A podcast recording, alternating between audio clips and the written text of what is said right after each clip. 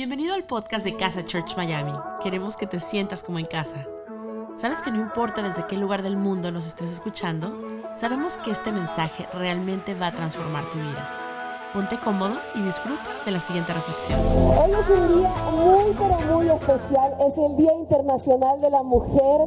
Quiero invitar a todas las mujeres a que se puedan poner de pie y que le demos un fuerte aplauso a todas las mujeres lindas, bellas, hermosas de casa. ¡Wow! Se dan cuenta que somos la mayoría. y tengo, tenemos de parte de casa de ella, tenemos un regalo especial para todas ustedes porque las amamos, porque somos lo mejor. Así que vamos a estar repartiendo. Quiero invitar a los servidores que puedan repartir el regalito que tenemos preparado para todas. Yo espero en esta mañana que se sientan amadas, queridas. Dios cree en ustedes. Dios tiene un propósito especial para cada una de ustedes y para mí también. y, y esta será una mañana muy especial. Gracias. Gracias. Mujeres, yo sé que tenemos la rosa en la mano, pero que le demos un fuerte aplauso a todos los hombres de esta casa, porque somos todos juntos te sientas especial, te sientas valorada, te sientas amada. Hoy es tu día y te celebro en este día tan especial. Dios te ama, Dios tiene un propósito especial para tu vida y yo sé que no vas a salir de este lugar igual, que vamos a salir de aquí cambiadas porque su palabra está viva, porque su palabra es linda, porque su palabra es buena y las mejores cosas están por venir para nuestra vida. ¿Sí o no? ¿Sí? Todas juntas. Bueno, un fuerte aplauso para las mujeres y pueden tomar asiento.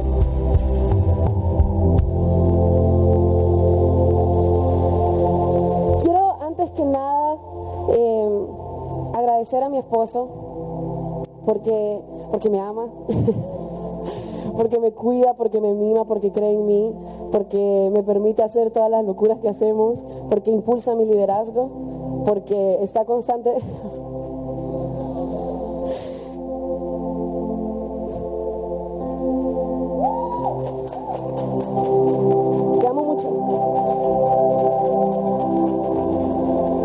porque yo tengo una relación muy linda con mi papá. Y mi papá, él siempre eh, instaló en mí mucho amor y siempre instaló en mí el, deseo de querer más, de poder más, de ser una mujer poderosa. Y eso es lo mismo que hace él con mi vida. Y yo le agradezco a Dios por tener un hombre así al lado mío. Te amo muchísimo, tío.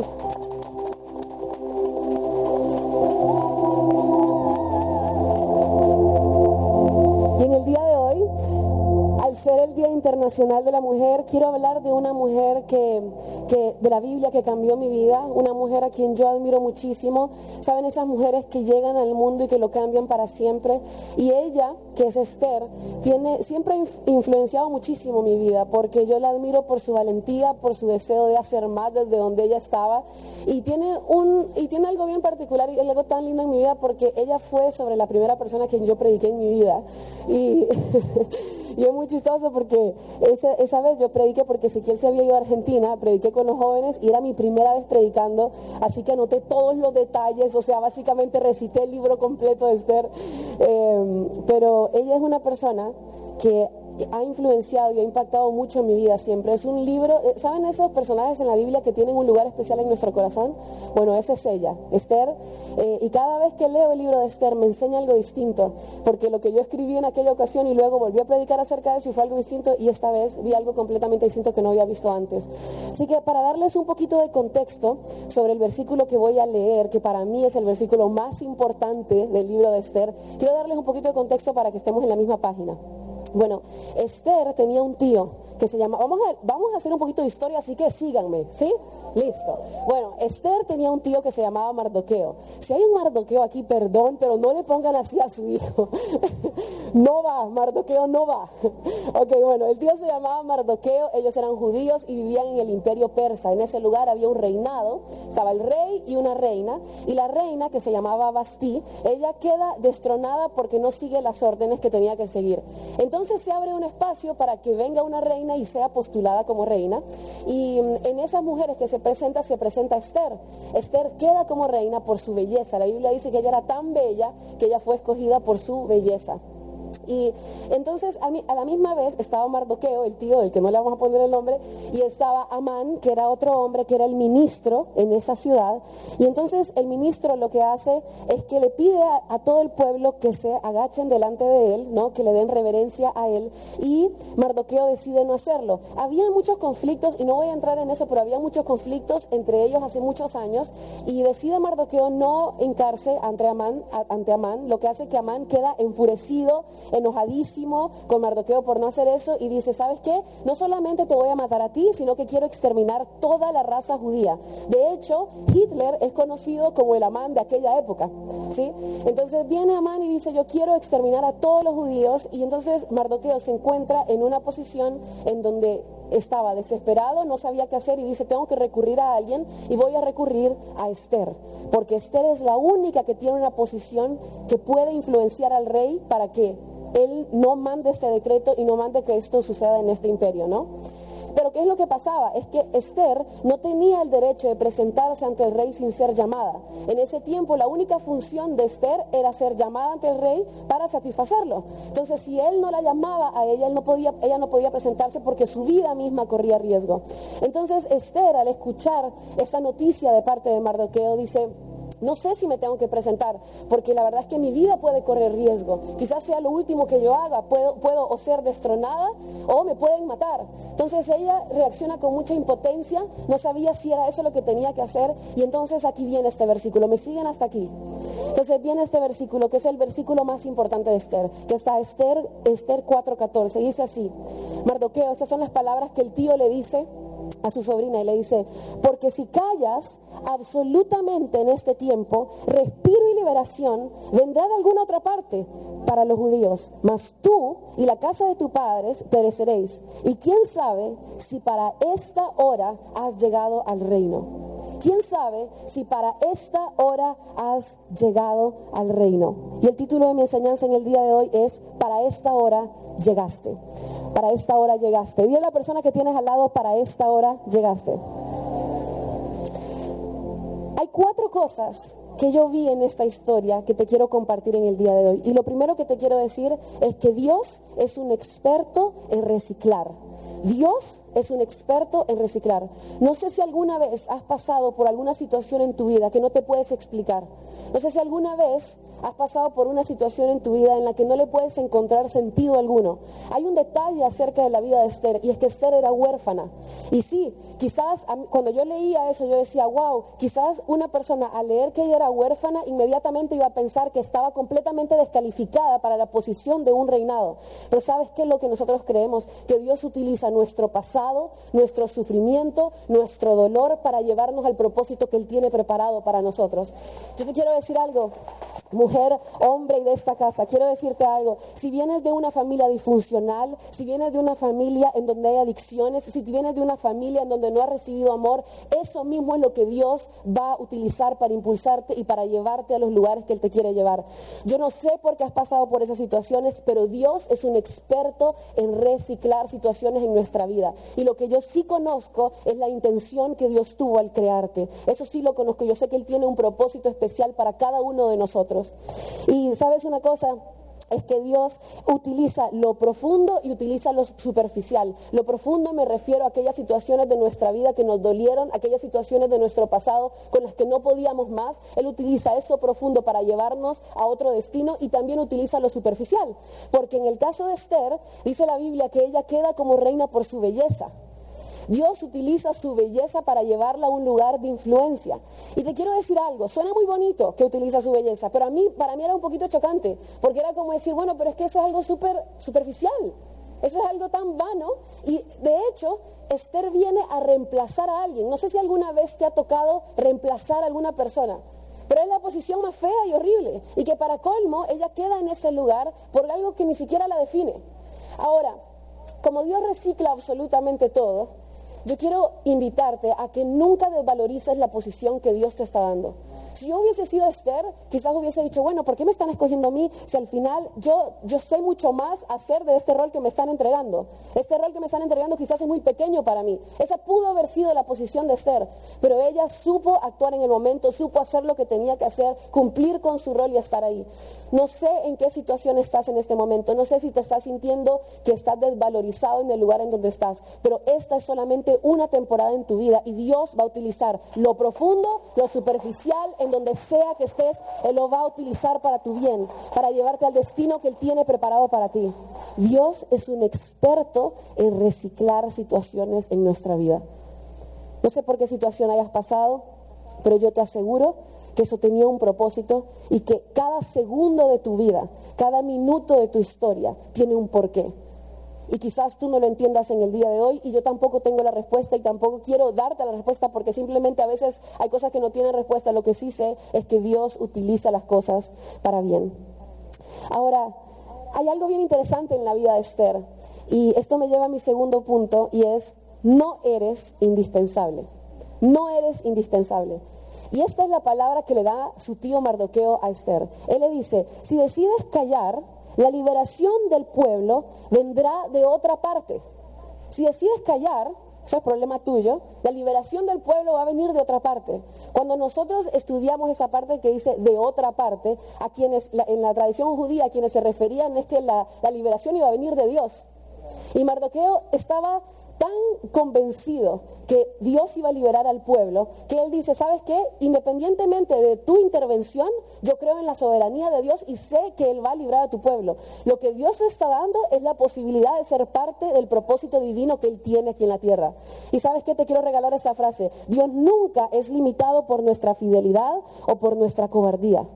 Dios nos da la oportunidad a nosotros de ser parte de su sueño más grande, pero si nosotros no queremos tomar esa oportunidad, los que terminamos perdiendo somos nosotros. Y a veces necesitamos tener personas en nuestra vida que nos digan y que nos hagan ver, hey, escúchame, estás desperdiciando una oportunidad que se está presentando ante ti. Hace un par de meses atrás, Muchos de ustedes estuvieron quizás en la obra de Grinch. ¿Cuántos vieron la obra del Grinch que presentamos en Navidad? Estuvo genial, fabulosa. Eso fue para, para Navidad, hicimos una obra súper linda. Y yo tengo un sobrinito, él tiene 10 años, y claro, mi sobrinito, él se siente rey de aquí, ¿no? Entonces él sabe que yo siempre lo quiero hacer parte de todo. Yo siempre lo invito a que actúe, a que sea parte de cualquier obrita que hagamos, o que cante, que no sabe cantar, pero igual yo lo invito a todo. Entonces yo le pregunté a mi sobrinito Ando, entonces le digo, Ando, ¿quieres ser parte del Grinch? Porque tenés que ir a los ensayos todos los domingos, etcétera, etcétera. Y él estaba como, ay, bueno, sí, quiero ser parte, pero no sé si puedo ir a todos los ensayos y no sé qué. Y yo no ando, pero es que yo le digo, Ando, si yo ando, tienes que ir a, los ensayos, tienes que ser responsable, etcétera, etcétera. Bueno, él falló a distintos ensayos y ¿qué pasó? Que llegó el día de la obra y ¿qué pasó? Que él quería ser parte de la obra aún sin haber ensayado. Entonces estábamos en casa, me acuerdo esa noche, el día que iba a hacer la obra y me dice, pero ¿cómo? O sea que mi, mi personaje se lo dieron a otra persona. Sí, le digo, sí, se lo dieron a otra persona. ¿Y sabes por qué? Yo quería que él sintiera, y él, de hecho, él vio la obra, sufrió la obra en primera fila, la vio completa y no fue parte. la tía estricta. Pero sí, es que sabes que a veces necesitamos de tíos y de tías que nos digan que no somos indispensables. ¿Sabes por qué? Porque yo le quiero enseñar a mi sobrino que el, ser parte de esta obra no es ni un derecho, ni tampoco es una obligación, sino un privilegio. Y eso es lo que estaba haciendo Mardoqueo con Esther. Y eso es lo que viene a hacer Dios con tu vida en el día de hoy. No eres indispensable, pero Dios, si tú lo permites, Él te puede usar.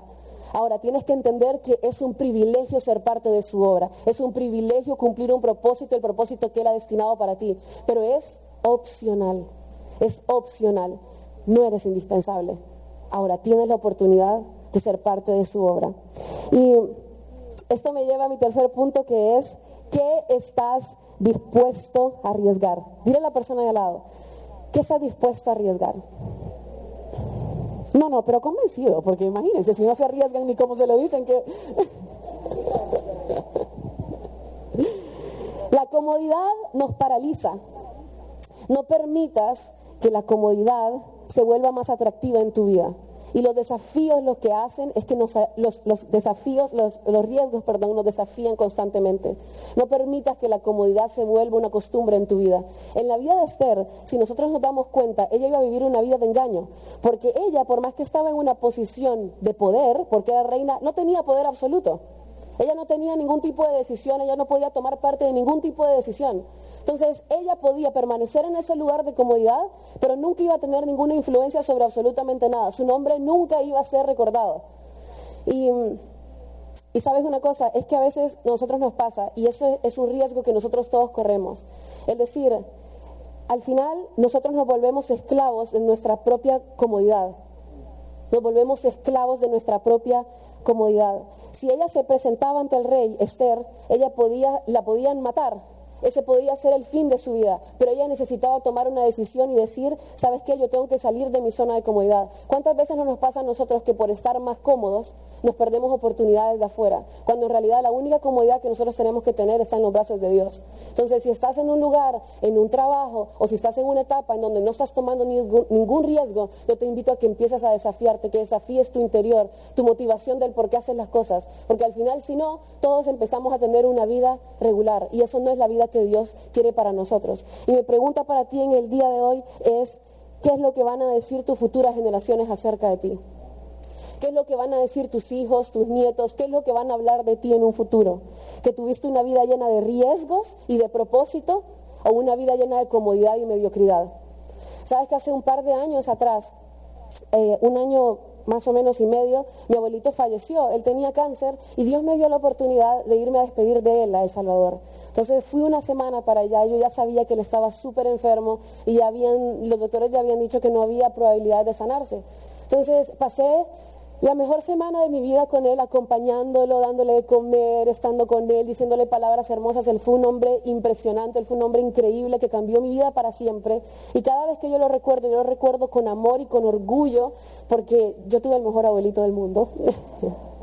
Y cuando estaba con él en aquellos tiempos, hace un año atrás, un año y medio, nosotros tuvimos la posibilidad de ir al, al, hospital, porque yo lo acompañaba a que le hicieran sus últimas quimios, etcétera.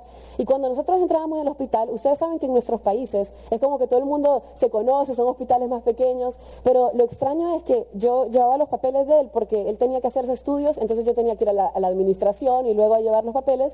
Y cuando yo estaba llevando los papeles me dice, ay, usted es la nieta del coronel Castillo, usted es la nieta y yo, sí, yo soy la nieta.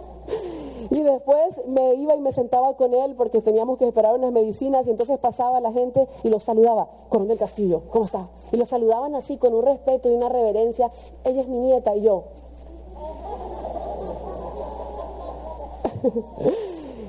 y a mí me llenaba de tanto orgullo y la verdad es que me inspiró tanto mi abuelito y yo quiero ser como él. Quiero que generaciones después de mí empiecen a hablar de mí, que digan, sí, yo soy la nieta de Marcela. Sí, sí, ella es mi abuelita, ella es mi mamá, ella es aquella persona que influyó mi vida. Y la pregunta para ti es, ¿quién va a estar hablando de ti de, un año para, de años para adelante? ¿Quién va a estar recordando tu nombre? Porque la realidad es que nosotros nos recordamos de aquel familiar en nuestra familia que tuvo un propósito y que cambió algo en la atmósfera, que cambió algo, que hizo algo más por el ambiente, ¿no? Que hizo algo más por otra personas. No nos recordamos de las personas que transicionaron y se fueron y se acabó. No, nos recordamos de aquellas personas que tuvieron influencia y que empezaron a hacer cosas desde donde estaban. ¿Sí o no, iglesia? Vamos a darle un fuerte aplauso. Y mi pregunta para ti es, ¿qué estás dispuesto a arriesgar para que recuerden tu nombre? Estamos llamados a vivir una vida extraordinaria. Ahora yo te quiero decir algo, porque es que por default, ¿no? Por por defecto, nosotros vamos a vivir una vida ordinaria. Nosotros nacemos, vamos a la escuela, seguimos patrones, estudiamos y se acabó, ¿no? O sea, eso es lo que nosotros hacemos, seguimos patrones. A menos que no esté dispuesto a romper ese patrón y decir, quiero empezar a arriesgar para vivir una vida extraordinaria, nada distinto va a pasar.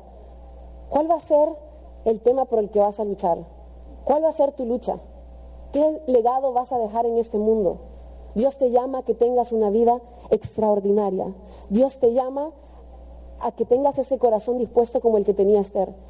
No necesitas tener todos los talentos, no necesitas tener todos los dones, necesitas tener el corazón dispuesto y necesitas tener ese corazón conforme al corazón de Dios que está buscando constantemente de Él y ser impulsado a distintos destinos. Porque al final así es como se construyen los héroes. Los héroes se construyen en el momento correcto, en la hora correcta, aquellos que dijeron sí en ese momento. Esa fue la vida de Esther. Ella no tenía nada de mágico. Su, destino no, estaba no, estaba, ella no estaba predestinada para ser la gran reina, no, pero fue que en el momento correcto dijo que sí, arriesgó su vida, se fue, se presentó al rey, hizo lo que tenía que hacer y salvó a toda una nación. Esa es la historia de Esther. ¿Cuál va a ser la tuya? ¿Cuál va a ser la tuya? ¿Quieres ser un héroe de esta vida? Bueno, necesitas empezar a arriesgar cosas. Va a haber una lucha por la que vas a tener que pelear, va a haber una lucha por la que vas a tener que estar dispuesto a dar tu vida completa. ¿Cuál es esa lucha? Yo le pido a Dios en este día que instale en tu corazón un deseo de soñar más alto de tu vida, de soñar más alto, que tus sueños sean más grandes que tu vida misma, porque esa era la vida de Esther. Y sabes una cosa, es que nosotros necesitamos empezar a tomar oportunidades que estén encima de nuestras capacidades, oportunidades que estén encima de nuestras capacidades, porque en esa grieta entre lo que tú puedes hacer y lo imposible es donde se presenta Dios. Y Él se hace presente y Él te ayuda a llegar a destinos que ni tú mismo te imaginabas.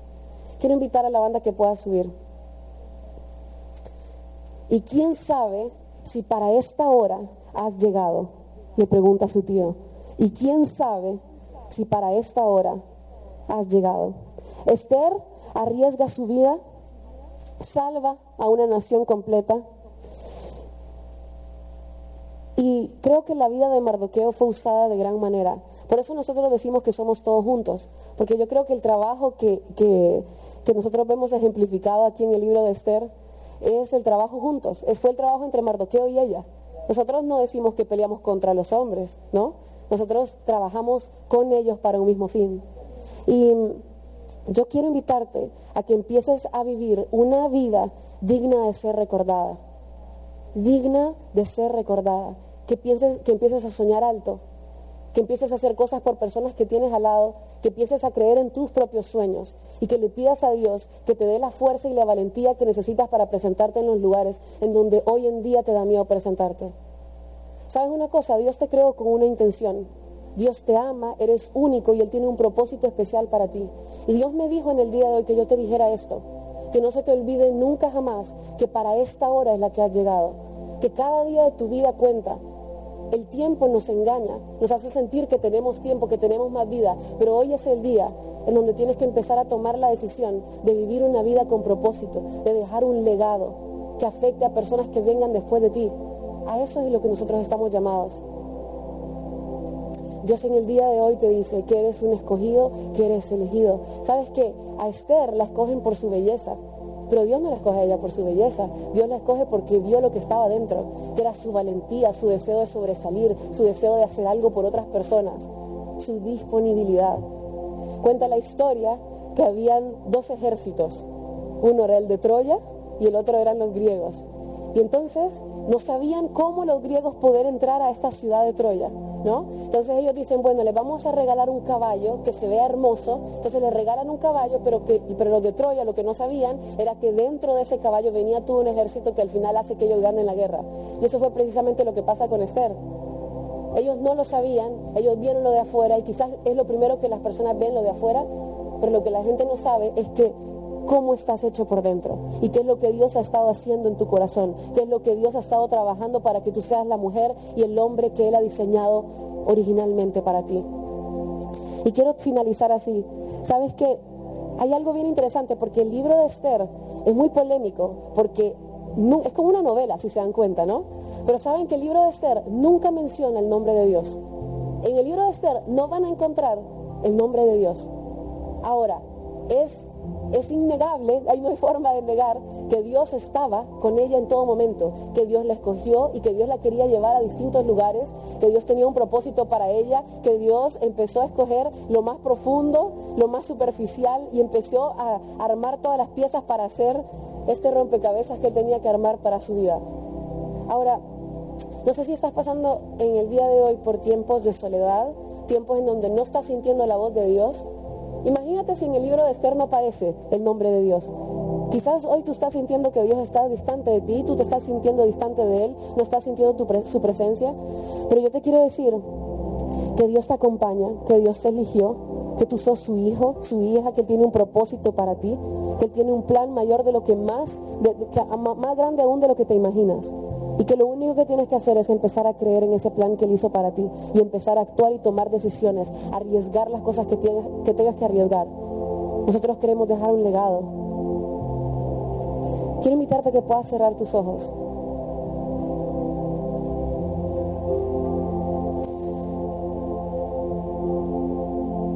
Mi Dios, gracias por tu presencia en este lugar. Señor, danos la valentía que necesitamos para empezar a arriesgar las cosas que necesitamos arriesgar. Dios, nosotros queremos dejar un legado.